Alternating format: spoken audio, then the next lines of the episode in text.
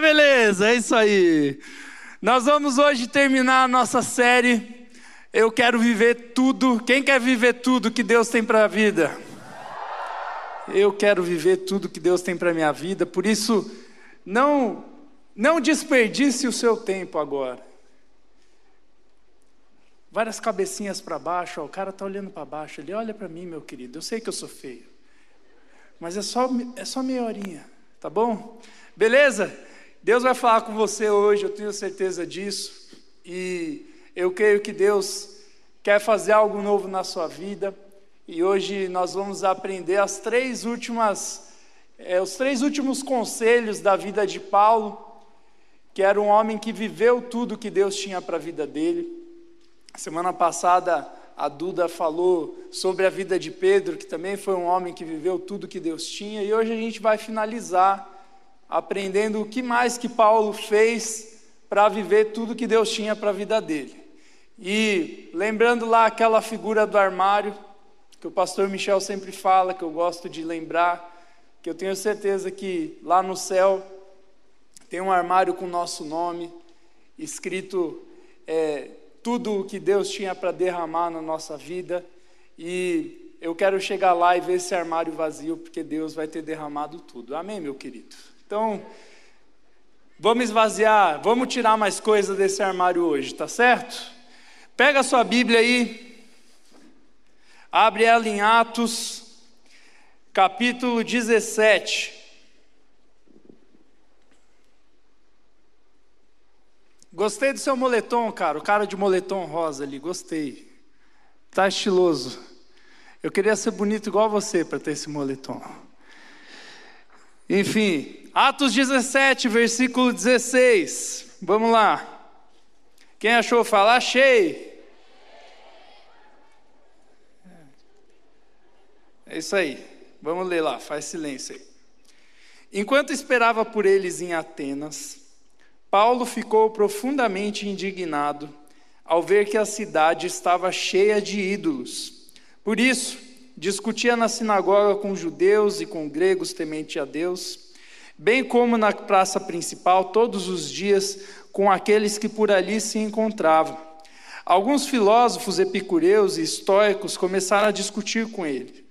Alguns perguntavam: o que está tentando dizer esse tagarela? Outros diziam: parece que ele está anunciando deuses estrangeiros, pois Paulo estava pregando as boas novas a respeito de Jesus e da ressurreição.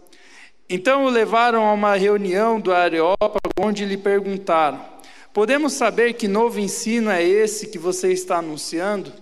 Você está nos apresentando algumas ideias estranhas e queremos saber o que elas significam. Todos os atenienses e estrangeiros que ali viviam não se preocupavam com outra coisa senão falar ou ouvir as últimas novidades. Então Paulo levantou-se na reunião do Areópago e disse: Atenienses, vejo e que em todos os aspectos vocês são muito religiosos.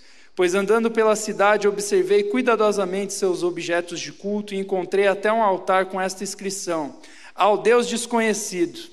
Ora, o que vocês adoram, apesar de não conhecerem, eu lhes anuncio. Pode parar aí. Senhor, essa é a Sua palavra, que o Senhor possa falar com a gente por meio dela, em nome de Jesus. Amém. Aqui, Paulo estava continuando a jornada missionária dele, ele já tinha pego muitas coisas do armário de Deus para a vida dele, ele já tinha vivido muitas experiências do poder de Deus, e aqui a gente vê ele mais uma vez numa cidade pregando o Evangelho, ele estava em Atenas, e aqui a palavra de Deus fala que o povo de Atenas não fazia outra coisa não saber das últimas novidades. Parece umas irmãs aí, só quer saber as, os babados. Né? E eles queriam saber as novidades. E, ai, pastor, homem também fofoca.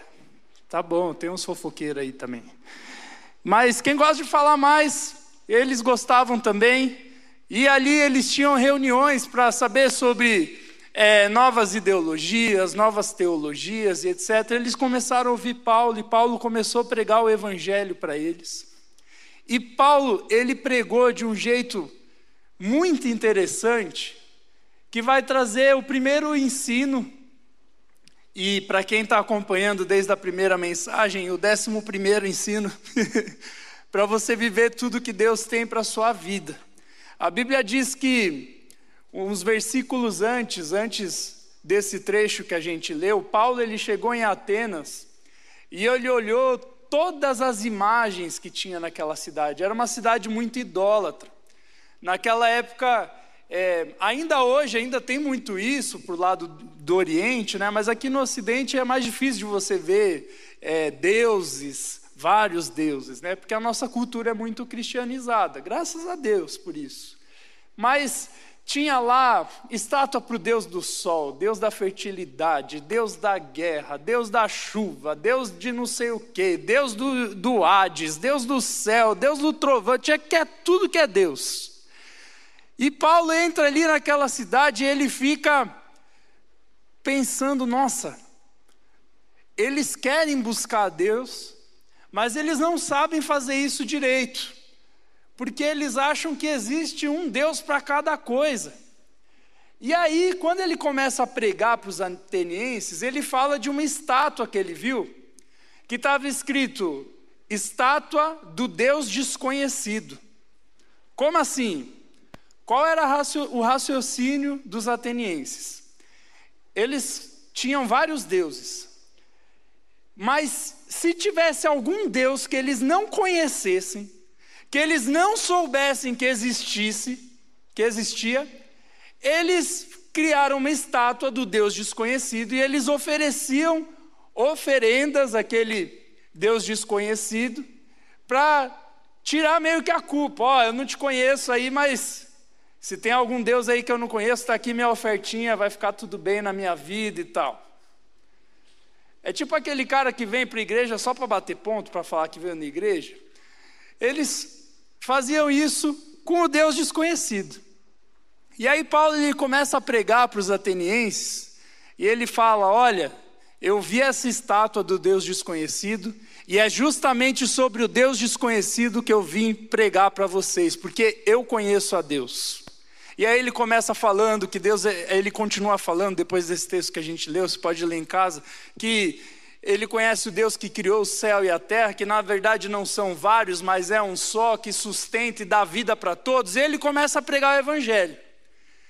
Só que o que eu separei aqui, que eu percebi que é algo muito importante para quem quer viver tudo que Deus tem para a vida, é que nós devemos ser espertos. Olha para quem está do seu lado aí e fala, cara,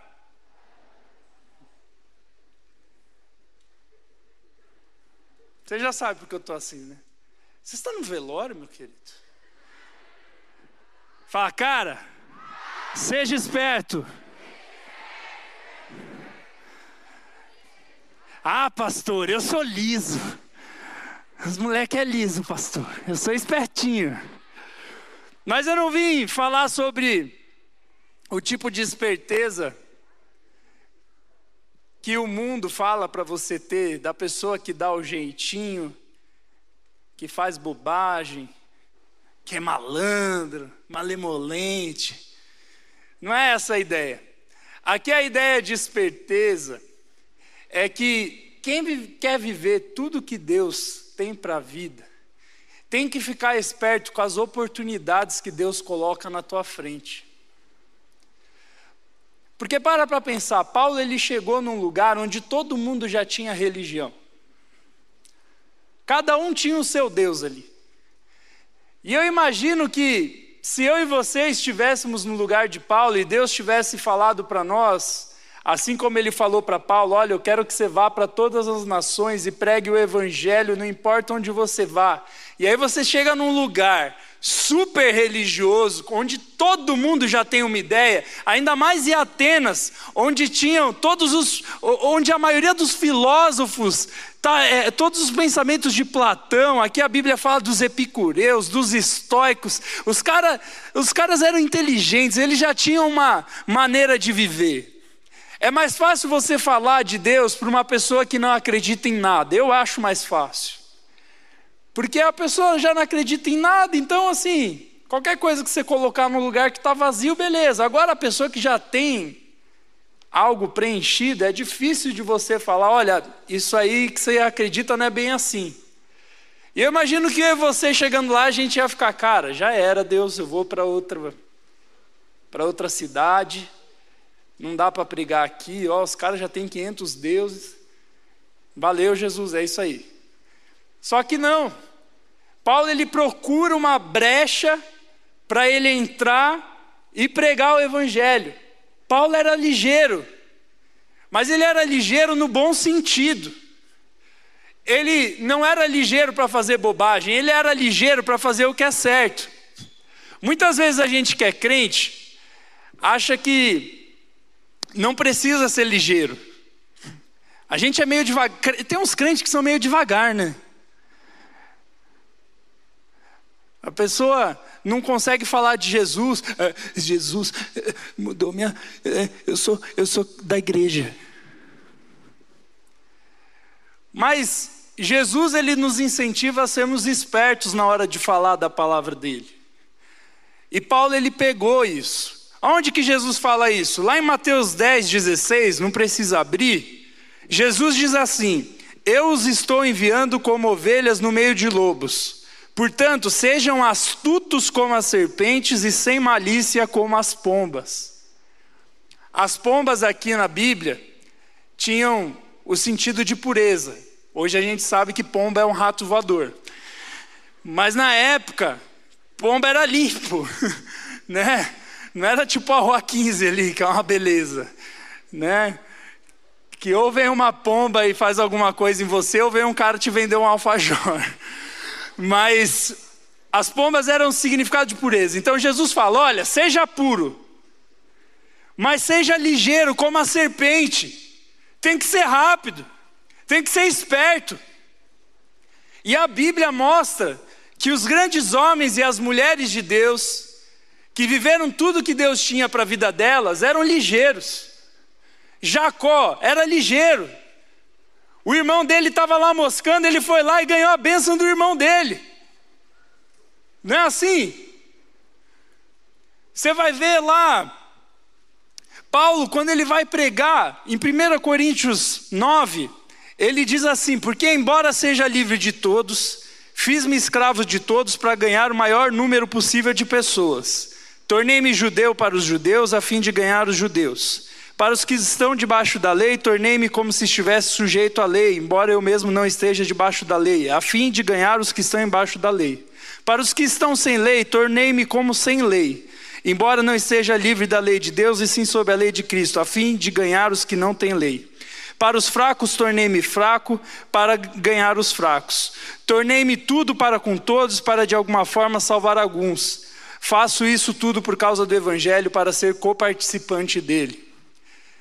Aqui Paulo está dizendo, cara, eu sou um camaleão nos lugares que eu estou. Se os caras são fracos, eu me faço de fraco para ganhar eles na fé e apresentar Jesus para eles. Se os caras são fortes, eu me faço de forte. Se os caras são judeus, eu ajo como um judeu. Se os caras não são judeus, eu ajo como não judeu. O que, que ele estava querendo dizer? Cara, eu sou esperto, velho. Paulo, você não podia dar mole perto dele, que ele pum, já falava de Jesus para a pessoa. E se nós queremos um dia, se Deus quiser, encher esse templo de gente para conhecerem Jesus, você que é visitante, hoje você vai conhecer Jesus melhor, eu já falo melhor para você sobre quem é Jesus. Mas se nós queremos encher esse templo, porque a maioria aqui já é todo mundo crente, a gente tem que ser mais ligeiro, cara. A gente tem que ser mais ligeiro para receber as coisas de Deus. Pedro era ligeiro. A Duda falou de Pedro semana passada. Ele viveu todas as experiências que Deus tinha. E é interessante que tem é, o, o, aquela história da Bíblia que estava todo mundo no barco e Jesus vem andando sobre as águas. Estava todo mundo com medo de Jesus, porque Jesus parecia um fantasma. Imagina você no meio de uma tempestade e vindo um homem de branco andando em cima da água. Né? Tem gente que não consegue nem sair da cozinha com a luz apagada. Imagina. E aí, Pedro, que, que era ligeiro, falou: Se é você mesmo, fala para eu andar até aí, rapá. Aí Jesus fala: vem, e ele vai. Ele cai, ele afunda depois? Afunda, mas ele andou, andou uns metros ali sobre as águas. A Bíblia está cheia de gente ligeira. Irmão, deixa eu dizer uma coisa: você quer namorar? Quem quer namorar? Mas namoro crente, eu não estou falando dos caras que vêm aqui só para ficar com as gurias. Vai embora daqui em nome de Jesus. Estou falando de quem quer fazer as coisas certinho: namorar, casar, viver as bênçãos de Deus, esperar até o casamento, ter uma lua de mel top, nas Ilhas Maldivas, né? Que que é Ilhas Maldivas? Seja ligeiro! Pastor, eu sou pobre, eu nunca vou para lá. E daí? Tem que ser ligeiro, tem que conhecer as coisas, meu querido. Aí vem as meninas tudo crente, linda, cheirosa aqui para igreja, tal. Aí elas vão conversar com o menino, menino. É. Seja ligeiro, menino. Aí vem os gavião ali de fora, os caras do mundo, esses pecador miserável que só vem para igreja para pegar a menina. É, eu sei, eu sei quem é. Os caras vêm aqui e dão tudo um pau em vocês, pesada. Para de jogar videogame, vai ler a Bíblia. Vai fazer esse bigode. Essa sujeirinha aqui, ó. Vai passar um desodorante.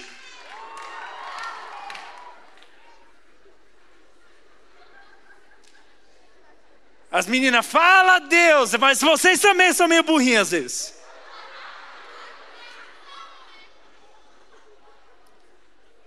Porque aí você cai na lábia do cara que não é crente. Ah, ele é cheiroso, ele é legal, ele fala bem. Nossa, ele gosta daquela banda. Nossa, ele elogiou meu cabelo. Ele só não é crente. Como assim só não é crente? Criatura de Jesus. Aí depois dá errado namorar, e pastor, ele machucou o meu coração. Bem feito.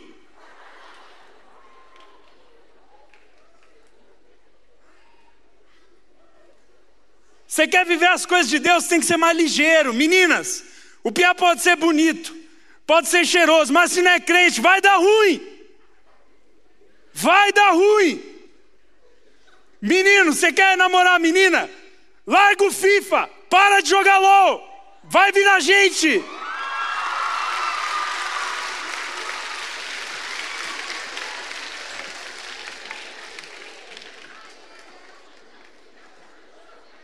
Falo sobre o evangelho inteiro, nunca fica assim. Quando eu falo de namoro, nossa, é uma conversadeira, né?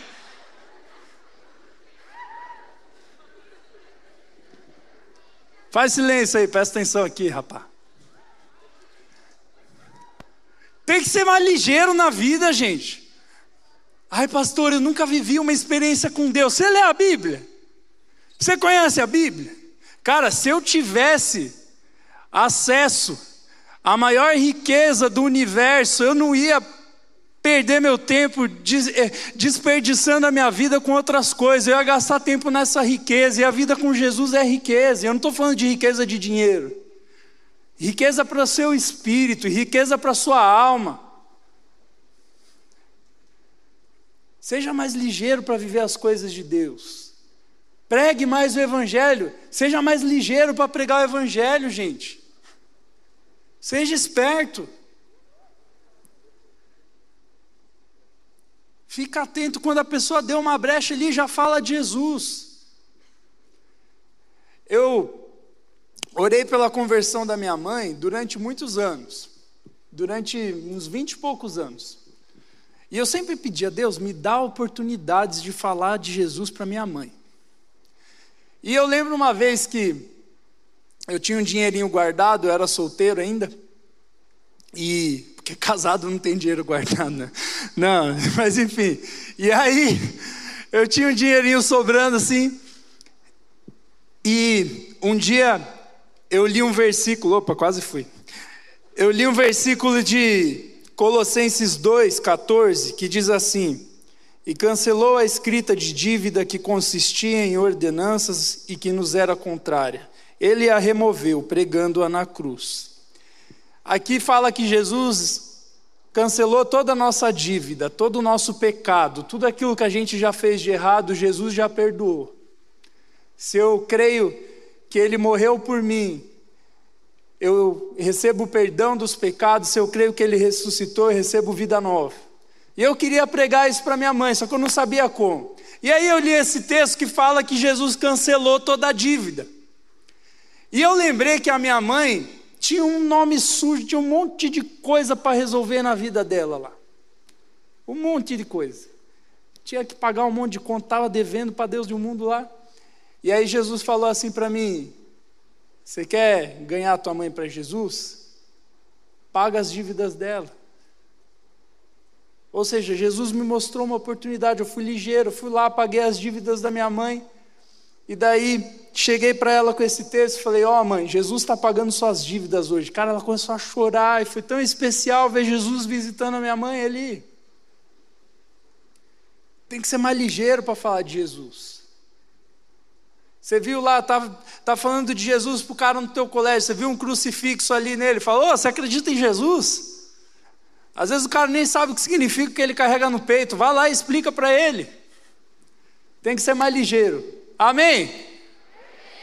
Jesus fala: rápido como as serpentes e puro como as pombas. As pombas de lá, não a do. Né? Segunda coisa que a Bíblia nos ensina sobre viver tudo que Deus tem para nós, está em Atos capítulo 19, versículo 17. A Bíblia diz assim: Quando isso se tornou conhecido de todos os judeus e gregos que viviam em Éfeso, Todos eles foram tomados de temor. E o nome do Senhor Jesus era engrandecido. Muitos dos que creram vinham e confessavam e declaravam abertamente suas más obras. Grande número dos que tinham praticado ocultismo reuniram seus livros e o queimaram publicamente. Calculado o valor total, este chegou a 50 mil dracmas. Dessa maneira, a palavra do Senhor muito se difundia e se fortalecia. Aqui Paulo, ele tinha ido para uma cidade chamada Éfeso, que era outra cidade muito envolvida com religiosidade e tal. E a palavra de Deus diz que milagres começaram a acontecer, as pessoas começaram a ser transformadas, curadas. É nesse texto que fala que até os lenços de Paulo as pessoas usavam para serem curadas das suas doenças.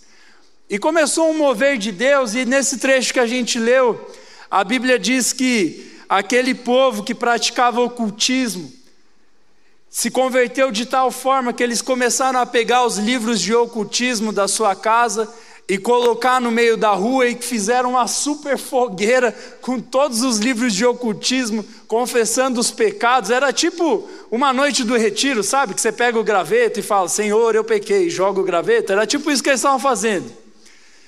E estava acontecendo algo maravilhoso ali. Mas aí a Bíblia diz nos versículos seguintes, eu não vou ler tudo, porque hoje a gente vai ler muito texto da Bíblia, então eu vou contar para você, você pode ler depois em casa, cada texto que eu falar aqui.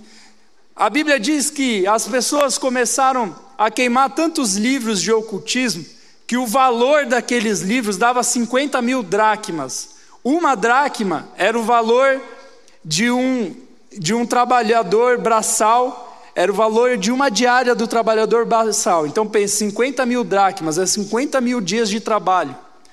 Ou seja, eles estavam colocando tudo aquilo que antes tinha um valor para eles numa fogueira, falando que agora Jesus tinha mais valor para eles. Mas aí, teve o povo que não se converteu e começou a acontecer uma batalha ali. A Bíblia diz que os ourives, os homens que faziam os ídolos do povo de Éfeso começaram a ficar chateados com Paulo, porque as pessoas estavam parando de comprar os ídolos para adorar a Deus, e eles estavam perdendo dinheiro e também perdendo o que era a fé deles. E aí eles fazem uma revolta na cidade para linchar Paulo e virou uma bagunça. E o que, que isso tem a ver com viver tudo que Deus tem para a minha vida? Porque Paulo ele era ligeiro, ele pregava o evangelho, e quem prega o evangelho tem experiência com Deus. Você quer ter experiência com Deus? Comece a pregar, comece a falar de Jesus. Mas quem fala de Jesus começa a viver batalhas. E a segunda coisa que a gente aprende com a vida de Paulo é: se eu quero viver tudo que Deus tem para a minha vida, pregando o Evangelho, eu tenho que me preparar para as batalhas. Olha para quem está do teu lado e fala: prepare-se para as batalhas. É interessante ver que o texto da Bíblia que mais fala sobre batalha espiritual está na carta de Efésios. Quando Paulo consegue abrir uma igreja ali em Éfeso, ele escreve uma carta aos Efésios e ele fala para eles se prepararem, continuarem se cuidando da batalha, porque o ocultismo naquela cidade era muito forte. E aí vem o texto de Efésios 6 que diz assim: finalmente, fortaleçam-se no Senhor e no seu forte poder. Vistam toda a armadura de Deus para poderem ficar firmes contra as ciladas do diabo. Pois a nossa luta não é contra seres humanos, mas contra os poderes e autoridades, contra os dominadores deste mundo de trevas, contra as forças espirituais do mal nas, nas regiões celestiais. Por isso, vistam toda a armadura de Deus, para que possam resistir no dia mal e permanecer inabaláveis depois de terem feito tudo. Assim, mantenham-se firmes, cingindo-se com o cinto da verdade, vestindo a couraça da justiça e tendo os pés calçados com a prontidão do evangelho da paz. Além disso, usem o escudo da fé, com o qual vocês poderão apagar todas as setas inflamadas do inimigo. Usem o capacete da salvação e a espada do Espírito, que é a palavra de Deus. Orem no Espírito em todas as ocasiões, com toda oração e súplica. Tendo isso em mente, estejam atentos e perseverem na oração por todos os santos. Paulo, ele fala: olha, a nossa luta não é contra pessoas, a nossa luta é contra as forças espirituais do mal. E se você quer viver tudo que Deus tem para a sua vida, você não precisa acreditar só que o bem maior existe, chamado Jesus, mas que o mal existe e eu preciso me proteger dele. Muitas vezes nós cristãos não vivemos experiências com Deus porque nós não nos armamos para a batalha. E aqui Paulo ele fala sobre a armadura de Deus. Ele fala sobre o capacete da salvação porque a salvação tem que estar protegendo a minha mente o tempo inteiro contra tudo aquilo que me afasta do caminho de Jesus. Ele fala da coraça da justiça, ou seja, o, o meu mover, o meu tronco, ele se move em direção ao que é justo, o cinturão da verdade.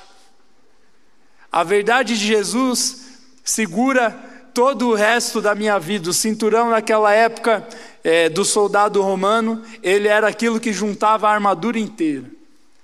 Ele fala das sandálias do Evangelho da Paz, que onde você pisar, Jesus vai chegar junto. A espada do Espírito, que é a palavra de Deus que você usa para penetrar Jesus na vida das pessoas, e o escudo da fé para se proteger do inimigo. Muitas vezes a gente não vive tudo que Deus tem, porque nós não temos isso em mente, que quando eu estou evangelizando alguém, o diabo vai me atacar. Ele não quer que eu viva tudo e ele não quer que a pessoa que eu estou falando de Jesus seja transformada. Você que é visitante, tem uma batalha acontecendo agora por causa de você. Você acreditando em Jesus ou não, Satanás não quer que você se entregue para Jesus hoje, porque ele sabe que sua vida vai melhorar. Ah, mas o que, que melhora na minha vida? Só um parênteses na armadura que eu quero falar com quem é visitante agora, viu? Eu sou liso, moleque. Você que é visitante, Jesus quer te dar vida nova. Você não está aqui por acaso, cara. Eu não sei como é a tua vida, mas Jesus sabe. Jesus sabe pelo que você chora, Jesus sabe o que te levou a vir aqui. E Ele quer te dar uma vida nova, cara. Bem melhor do que a que você tem, porque os planos que Deus tem para nós são melhores do que os nossos planos. E a Bíblia diz que Jesus, que Jesus quer que a gente viva esses planos, mas Satanás luta contra isso. E muitas vezes a gente esquece disso. E aí a gente perde a batalha. Como é que eu perco a batalha, pastor? Quando você vai evangelizar alguém, em vez de tratar ela com amor, você perde a paciência. Você começa a querer enfiar Jesus goela abaixo. Você começa a discutir. Começa a se tornar agressivo. Eu lembro de algumas vezes que eu fui evangelizar alguém e Satanás tentou acabar com o meu evangelismo. Essa semana mesmo, eu estava no parque andando de bicicleta, porque eu quero emagrecer. Pastor, você é magro, é que eu venho de preto, rapaz, sou liso. E aí, eu estava andando de bicicleta, eu vi uma senhorinha que vendia algodão doce no parque, e eu vi ela andando torto. E Jesus falou assim: vai lá orar por ela. Eu falei: tá bom. Depois de resistir muito, né? Porque às vezes dá preguiça, mas eu falei: Ei, você não quer ver tudo? Que adianta falar para os adolescentes, chegar lá e não evangelizar a mulher? Eu falei: não, vou evangelizar. Aí eu fui lá, cheguei lá, falei para ela: olha, Jesus quer mudar sua vida e não sei o quê. Conversei com ela e evangelizei e tal. Aí orei com ela e saí. Só que eu esqueci de orar pela perna dela que tinha enfermidade. Dava para ver que ela estava doente, eu esqueci de orar. Eu já tinha andado um bocado de bicicleta e Jesus falou: volta lá, vai orar pela perna dela. Eu falei: tá bom. Cara, quando eu voltei, eu quase sofri um acidente. Uma capivara, não, uma capivara não. Eu eu estava voltando, cara. Do nada apareceu um maluco de bicicleta, cara, nós, a gente quase bateu. Porque o cara não olhou para os lados antes de entrar na ciclovia, ele só entrou, mas me deu uma vontade de dar um.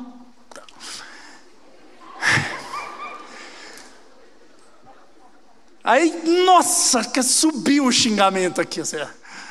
Aí eu. E continuei andando. E ali, quando isso aconteceu, eu falei: opa, deixa eu ficar esperto que o diabo não quer que eu vá orar pela mulher. Aí você fala: não, ó, o pastor, ele espiritualiza tudo, isso é coincidência. Já aconteceu várias vezes, cara. Teve uma vez que eu estava saindo aqui do culto de sábado, estava passando é, aqui pela, pela Visconde, e passou um mendigo e Jesus falou: vai lá orar com ele. Aí eu, como um bom pecador, falei: não, tá tarde. E aí fui para casa, entrei na garagem de casa, Jesus falou: volta lá, menino, vai evangelizar o cara. Eu falei: tá bom. Eu fui lá voltar para achar esse homem, né? E fui abastecer antes o carro. E aí veio o frentista e abasteceu meu carro e Jesus falou: fala de mim para esse cara. Eu falei, Jesus, ou eu falo para o mendigo ou eu falo para esse cara. Aí eu falei, não, eu vou achar o morador de rua. Aí eu fui. Aí comecei a andar, falei, meu Deus, o homem sumiu, né? Tipo, aí eu lembrei que na sete tem vários moradores de rua. E eu cheguei lá, estavam todos vestidos igual ele, porque estava frio, estavam todos com uma coberta assim. Eu falei, ih, Jesus, lascou. Qual que é qual agora? E aí Jesus falou para mim assim: da próxima vez que eu mandar, vai na hora. Agora vai lá falar de Jesus para o frentista. Eu falei, tá bom. Aí eu voltei para o frentista.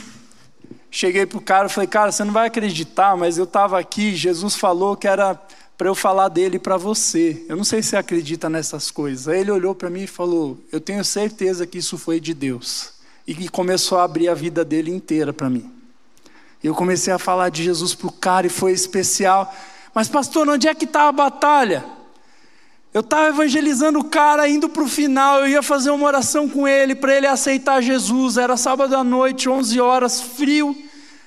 Mas eu estava ali pregando evangelho para ele e tal. Eu ia fazer uma oração, deixar o meu telefone para ele, falar: Ó, oh, trabalho na igreja ali de esquina e tal, porque foi no posto de cima aqui. E aí, quando eu estava indo fazer isso, chega um Peugeot. Estava vindo um carro assim, e quando o carro entrou no, no poço, cara, é muito louco isso eu entendi Deus me falando: Satanás chegou. Só que eu falei: Nossa, estou viajando, né? Estou lendo a Bíblia demais. Então, cara, chega, desce uma mulher bonita, vestida como uma boa baladeira, e falando, ah, eu fui assaltada e não sei o quê, e eu vi que ela estava meio bêbada tal. Só que eu não fui ligeiro, eu fui inocente, quis ser crente com a mulher ali. Eu, não, toma o celular, chama o Uber aí, liga para quem você tiver que ligar e não sei o quê. Comecei a ajudar a mulher ali, só que ela atrapalhou todo o meu evangelismo. Mas eu falei, não, deixa ela ligar, depois eu volto a evangelizar o cara. Terminou a ligação, peguei o celular, voltei, fui evangelizar o cara, continuei da onde eu tinha parado e tal. Daqui a pouco chega ela, tira o cara da minha frente e fala: licença, agora eu sou a sua missão. Aí eu fiquei, ó, o Satã mandou a secretária dele. e aí, eu falei, ah, o que, que você precisa? Aí eu me liguei, né, que era o diabo, né? E aí ela começou a jogar conversa mole. Eu falei, não, vai lá pro seu carro, espera lá, não sei o que e tal. Deu, deu um vaso na mulher lá e tal. Continuei evangelizando o cara. Só que Deus começou a me incomodar. Vai embora, vai embora que vai dar ruim. Aí eu falei, tá bom. Falei de Jesus pro cara, falei que eu trabalhava aqui na PIB e tal, que eu ia, que eu vou no posto toda semana para comer e tal, quando ele quisesse conversar comigo e tal, não sei o quê. Vim. Quando eu fui entrar no carro, ela olhou para mim, escuta, vem cá. Aí eu, ai, cara. Aí ela, entra aqui. Aí eu falei, não, tenho namorada. Na época a era minha namorada. Ela, você tá com medo? Aí eu falei, eu tenho namorada, tchau. E fui embora. Corri com o coração batendo forte, liguei para a Rebeca e falei, ah, amor, eu falei com a secretária do diabo agora.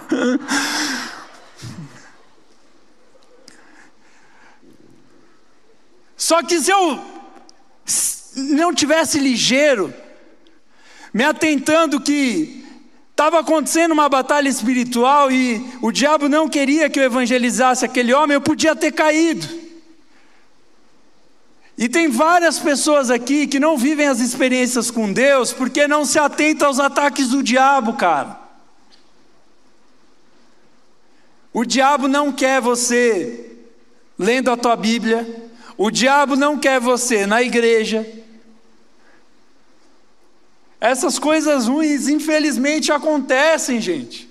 E você tem que ficar mais esperto, porque às vezes o, o diabo nunca vai vir para você com dois chifres, a camisa do Palmeiras e um tridente.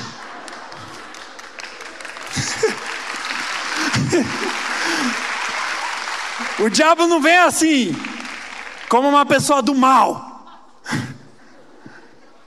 Ele vem bonito, num Peugeotzinho, falando: entra aqui.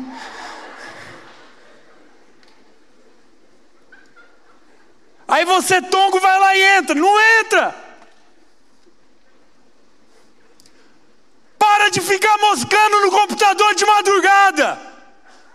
Aí eu vou só ver um negócio. Que negócio, criatura? Vou ver o coxa. Quem vê o coxa de madrugada? Já é ruim ver de dia. Imagina de madrugada. Te amo, Natan.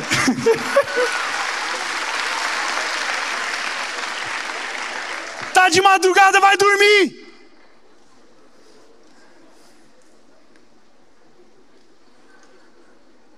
Porque você sabe o que não é para ver. Ai, não sei, pastor. Sabe sim, sem vergonha.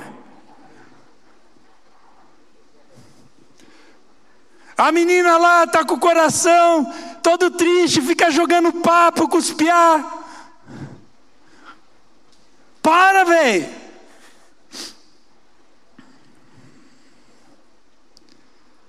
Tem que ser mais esperto, gente. Tem gente que não consegue viver Jesus porque só, porque só anda com mau elemento. Com quem você anda? Talvez o mau elemento saia do seu lado. Mas é, até o diabo vem para a igreja.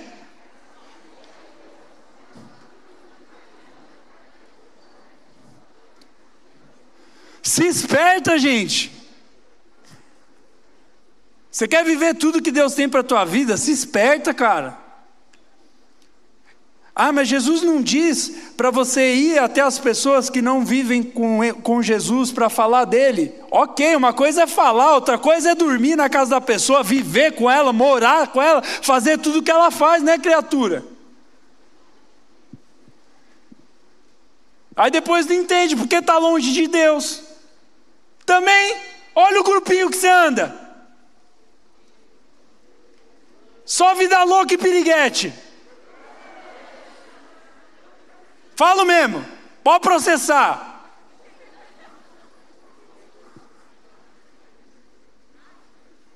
Anda com Jesus e anda com gente de Jesus, rapaz. Amém?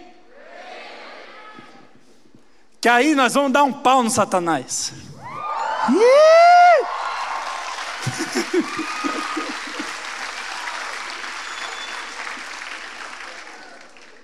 que aí você vai viver amizades saudáveis, namoros saudáveis, famílias saudáveis. Você vai ver as pessoas sendo curadas, as pessoas sendo transformadas, a alegria de Deus vai entrar na sua vida. Quando você estiver triste, Deus vai te consolar. Porque você vai estar, tá, você vai estar tá cheio do Espírito Santo e vai estar tá se protegendo, gente. Talvez eu não tenha citado aqui o que te ataca. Mas a Bíblia diz que se tua mão te faz pecar, corte sua mão. Claro que a ideia ali não é amputar, não venha sem mão semana que vem, por favor, que aí vão me processar mesmo.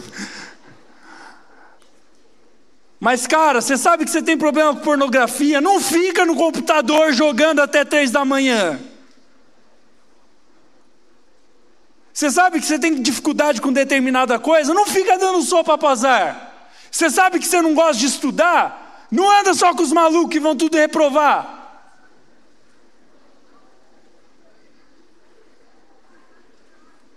Só anda com os caras que não estuda. Aí fica de recuperação. Eu não sei o que aconteceu. Não estou falando para ser nerd, eu nunca fui nerd. Mas, pô, seja mais esperto. Amém? Terceira e última coisa dessa série maravilhosa. Está lá em 1 Timóteo, capítulo 1. A Bíblia diz assim: Paulo, apóstolo de, Jesus, de, Cristo Jesus, por ordem de Deus, nosso Salvador, e de Cristo Jesus, a nossa esperança, a Timóteo, meu verdadeiro filho na fé. Graça, misericórdia e paz da parte de Deus e de Cristo Jesus, o nosso Senhor. O que, que isso tem a ver? Eu vou relembrar, antes de falar o último, tudo o que a vida de Paulo nos ensina para viver Jesus, e aí eu vou finalizar com esse, para viver tudo que Deus tem para nós. Primeiro, a gente aprendeu que a gente não deve resistir às mudanças que Deus quer fazer na nossa vida, que a gente deve ser curado da cegueira espiritual, tornar-se discípulo de Jesus, pregar a palavra de Deus imediatamente, nada mais importa, eu abandono tudo para viver Jesus. Fazer parte de um time, ou seja, fazer parte da igreja, viver no Espírito, experimentar o poder de Deus e aceitar as mudanças que Ele faz em mim e viver os frutos dessa mudança.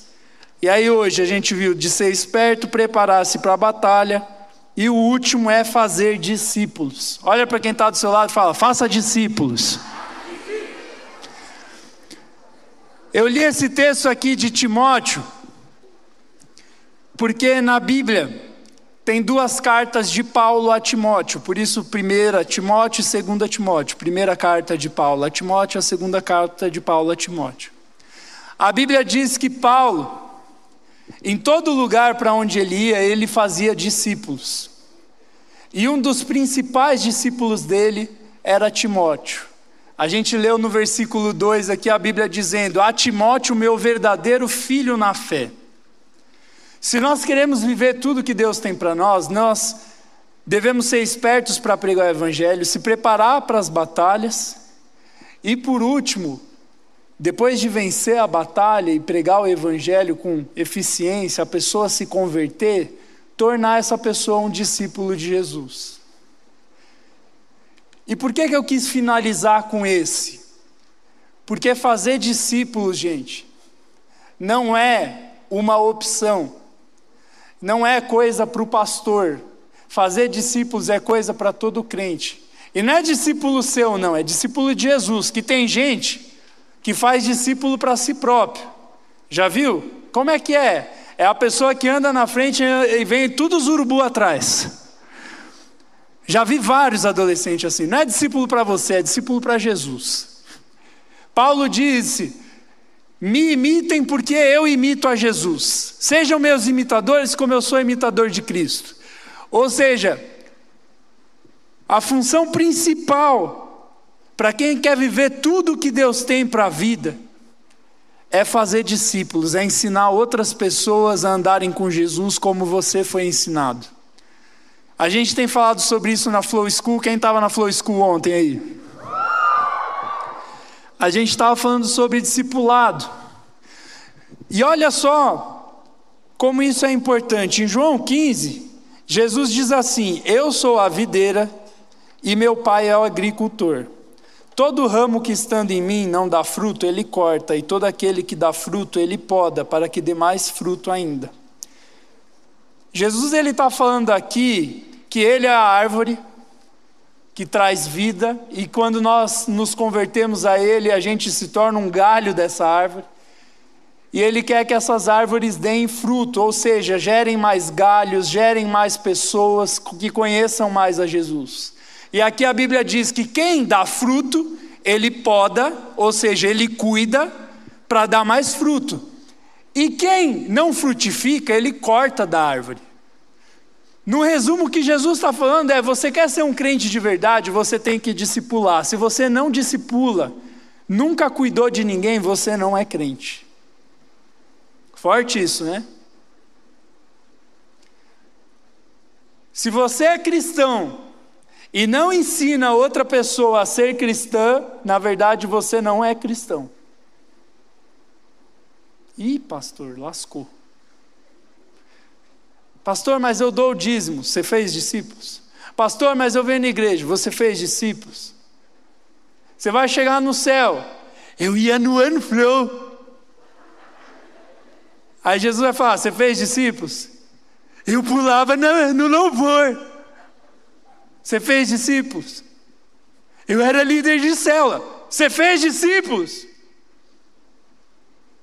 Não interessa a posição, se é pastor, se é líder, se é porteiro, se é padeiro, se é sei lá o quê. Você fez discípulos. E um dos problemas da nossa geração é que a gente vem assistir um culto. Mas a Bíblia não fala de assistir, isso aqui não é entretenimento. Você que está na televisão, eu não vim te entreter. Quer entretenimento? Saia da rede super e vá para o Netflix.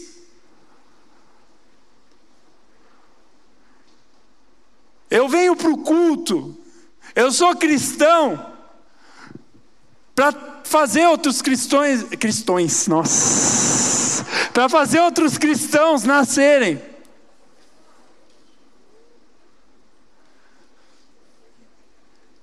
Se eu não faço discípulos, eu não sou cristão. Até foi embora, menina. Ô oh, Jesus. Não, não está indo. Tá bom, quero ver você de volta então. Coitado. Ai, gente, todo mal hoje. Cara, você tem que ensinar outras pessoas a andar com Jesus. E sabe, não tem nada mais gostoso do que ensinar outras pessoas sobre Jesus. Eu sou, eu trabalho aqui na igreja há nove anos, sou cristão desde 99 e eu sou muito feliz quando eu vejo que uma pessoa que eu falei de Jesus, ela vem para a igreja, ela se batiza e ela começa a gerar novos discípulos. Não tem alegria melhor do que uma pessoa chegar para você e falar assim, cara, a palavra que você falou para mim mudou minha vida. E como é gostoso. Graças a Deus eu escuto isso toda semana. E eu não estou falando para você me mandar uma mensagem agora no WhatsApp, pastor, você mudou minha vida, sai daqui, Satanás. Está querendo mexer com meu orgulho? Tá louco? Mas eu fico feliz quando eu vejo que alguém foi transformado pela minha vida. Há duas semanas atrás, pela terceira ou quarta vez, eu recebi uma carta de um presidiário, cara, falando que estava assistindo os cultos do ministério lá no presídio e que Jesus transformou a vida dele. Já é a quarta carta. Teve um dia que eu estava sentado aqui no culto de sábado, chegou um cara e falou: Ô pastor, beleza? Eu, beleza. Ele então, cara, eu era do presídio, eu fui solto e agora eu estou aqui na igreja. Para de rir, feliz, e dá um glória a Deus.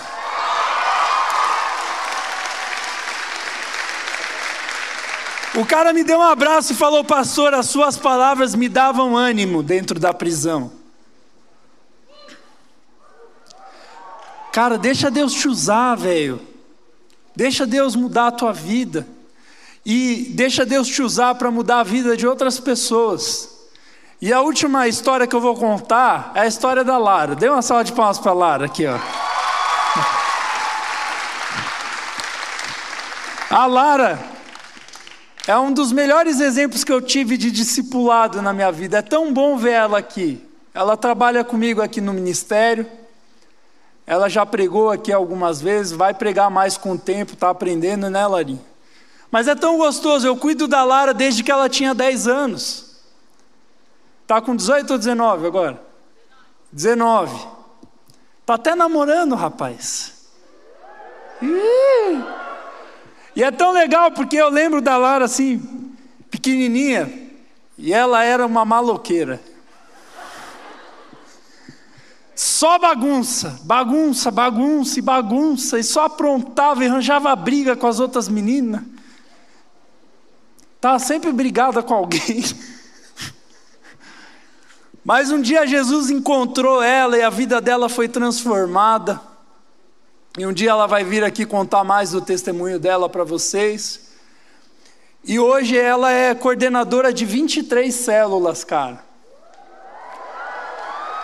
Tem duzentas e poucas adolescentes que são cuidadas debaixo do guarda-chuva da Lara. E umas 20 células que ela já mandou para os jovens. Deus me usou na vida da Lara e hoje a Lara é usada na tua vida e você tem que ser usada na vida de outra pessoa e é assim que Jesus continua sendo pregado há dois mil anos. Cara, olha aqui para mim, eu vou encerrar com isso. Você é o presente da igreja e você é o futuro da igreja. A minha geração vai envelhecer. Ou você acha que eu vou ter esse vigor todo para ficar pregando para adolescente o resto da vida? Ia ser legal, mas eu já estou cansado, velho. Eu chego em casa, parece que um caminhão passou em cima de mim. É ou não é, amor? Ela fez assim. O próximo pregador é você. O próximo pastor é você.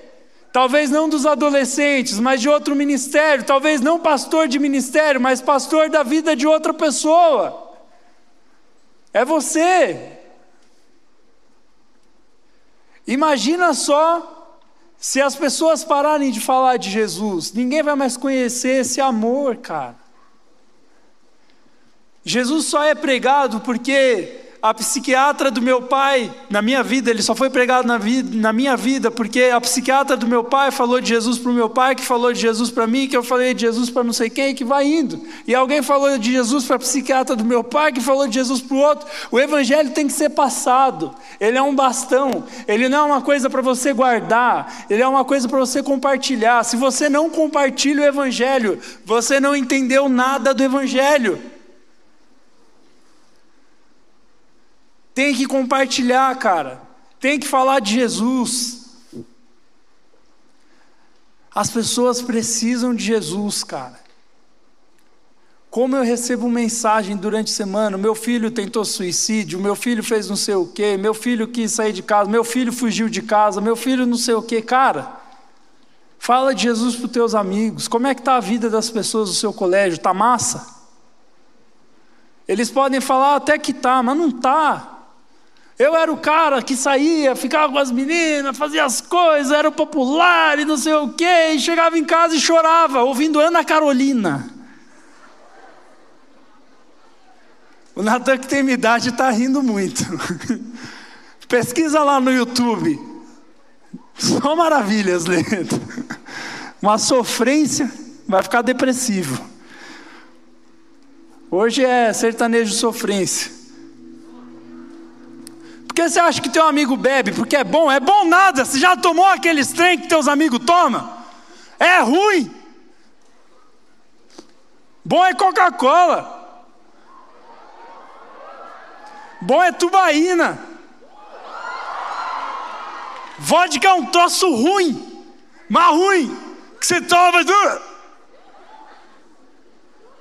Quem que toma um troço daquele para ser feliz? Precisa de Jesus, cara. Tem problema, gosta de sofrer. As pessoas do seu colégio precisam de Jesus, cara. E eu não estou lá no seu colégio. E olha que eu me esforço. Já liguei para diretor de colégio: posso ir aí pregar? Não.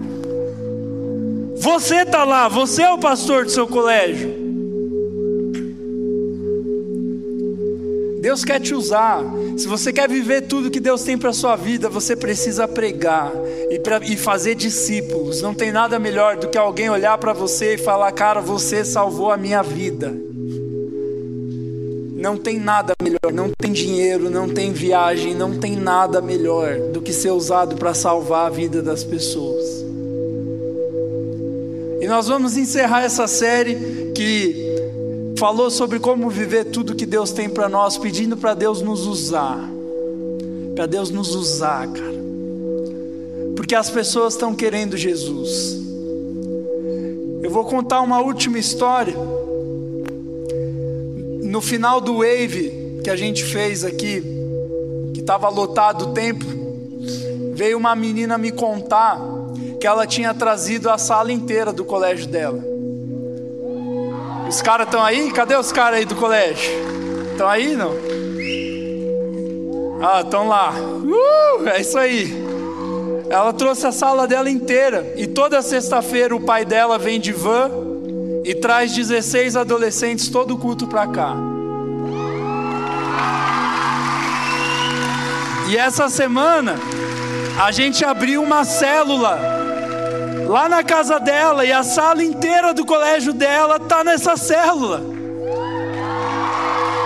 E sabe o que é mais massa? O pai dela falou que a diretora do colégio mandou uma mensagem para ele e falou que quer a gente pregando no colégio dela. Cara, esse colégio inteiro vai estar tá aqui em nome de Jesus, cara.